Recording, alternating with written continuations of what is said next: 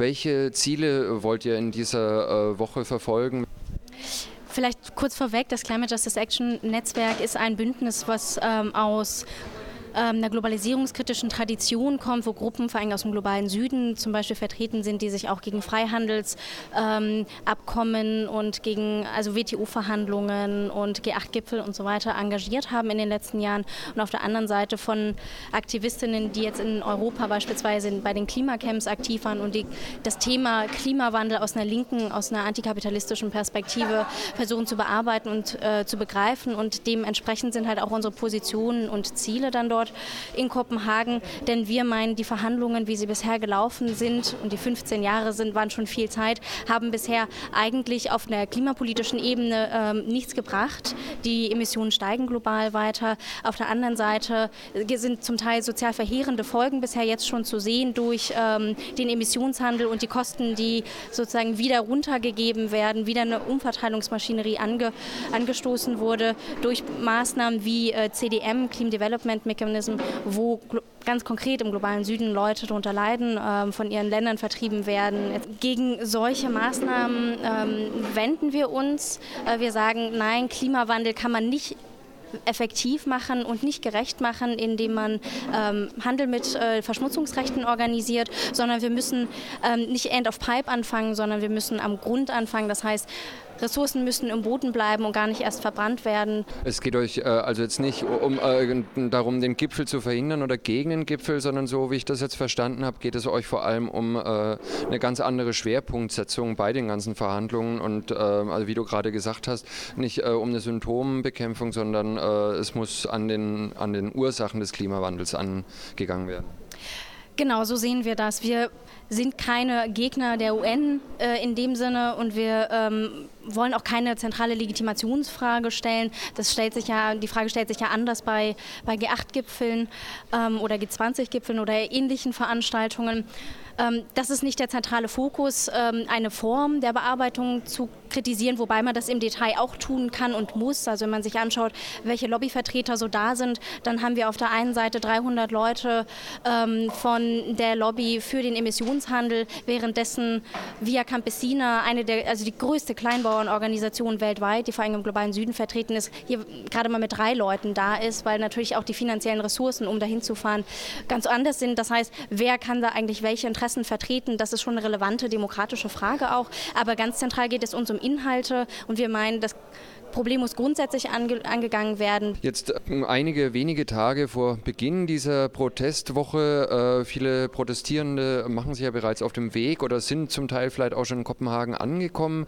Wie schätzt ihr die Anreise an? Es beginnt jetzt gerade auch wieder so in den Medien so ein bisschen äh, die Angstmacherei vor linken Chaoten. Wie schätzt ihr es äh, ein, äh, die Möglichkeit nach Kopenhagen zu kommen, beziehungsweise die Repression an den Grenzen?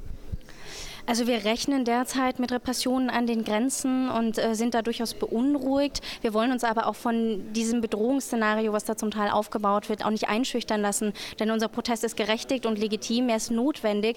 Denn im Endeffekt, es mag albern klingen, aber es geht tatsächlich ja auch um die Zukunft der Welt, wenn das so ein bisschen äh, sehr pathetisch vielleicht klingen mag. Und unsere Position zu sagen, nein, wir brauchen da eine andere Agenda und das, was die dort betreiben, irgendwie ein Weiter so, um Profite zu machen, dem muss man halt auch entschieden entgegentreten und da lassen wir uns auch von Grenzkontrollen nicht abhalten. Wir hoffen natürlich darauf, dass ähm, es dort mit rechten Dingen zugeht und dass man kooperativ ähm, die Probleme dann auch beseitigen kann. Im dänischen Parlament wurde jetzt kurz äh, vor der Klimakonferenz äh, noch ein sogenanntes Lümmelpaket äh, durchgeboxt, ein ganzes Maßnahmenpaket äh, von Polizeigesetzen. Wie schätzt ihr es ein, einen demokratischen Protest in Kopenhagen auf die Straße zu tragen und die dänische Politik diesen Protest ähm, durch Repressionsmaßnahmen zu verhindern? Also es ist schwer für uns einzuschätzen, wie die Maßnahmen und der rechtliche Rahmen, den Sie jetzt deutlich erweitert haben, tatsächlich auch umgesetzt wird.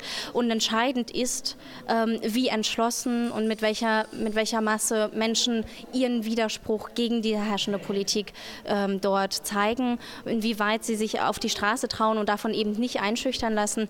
Das ist für uns entscheidend. Und Natürlich kann man keine Voraussagen äh, tätigen, wie es ablaufen wird, aber wir wollen uns davon nicht abhalten lassen. Wir wollen nichts eskalieren. Wir wollen unsere Position dort vertreten.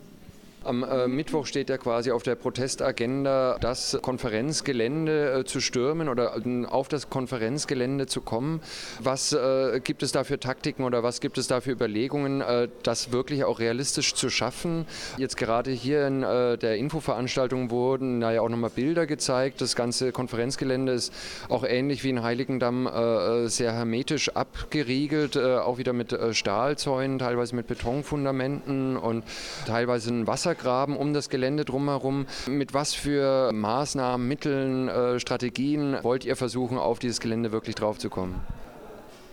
Ich fand den Vergleich zum G8 in Heiligendamm ganz treffend, denn da konnte auch niemand sich vorher vorstellen, dass es wirklich gelingen kann, die Zufahrtsstraßen zu besetzen und den Gipfel tatsächlich äh, effektiv zu äh, blockieren für mehrere Tage. Ähm, und es verlangt eben von uns eine Menge Vorstellungskraft und eine Menge Entschlossenheit, äh, Ziele, die so utopisch scheinen, auch zu erreichen. Ähm, wir stehen vor der gleichen Situation. Es gibt eine Vorbereitungsgruppe, die seit Monaten sich darüber Gedanken macht, wie man dieses Ziel erreichen kann. Ähm, wahnsinnig viel ist davon jetzt noch nicht, noch nicht öffentlich. Was öffentlich ist, ist, dass, dass angemeldete Demonstrationen zu dem äh, Gelände geben wird.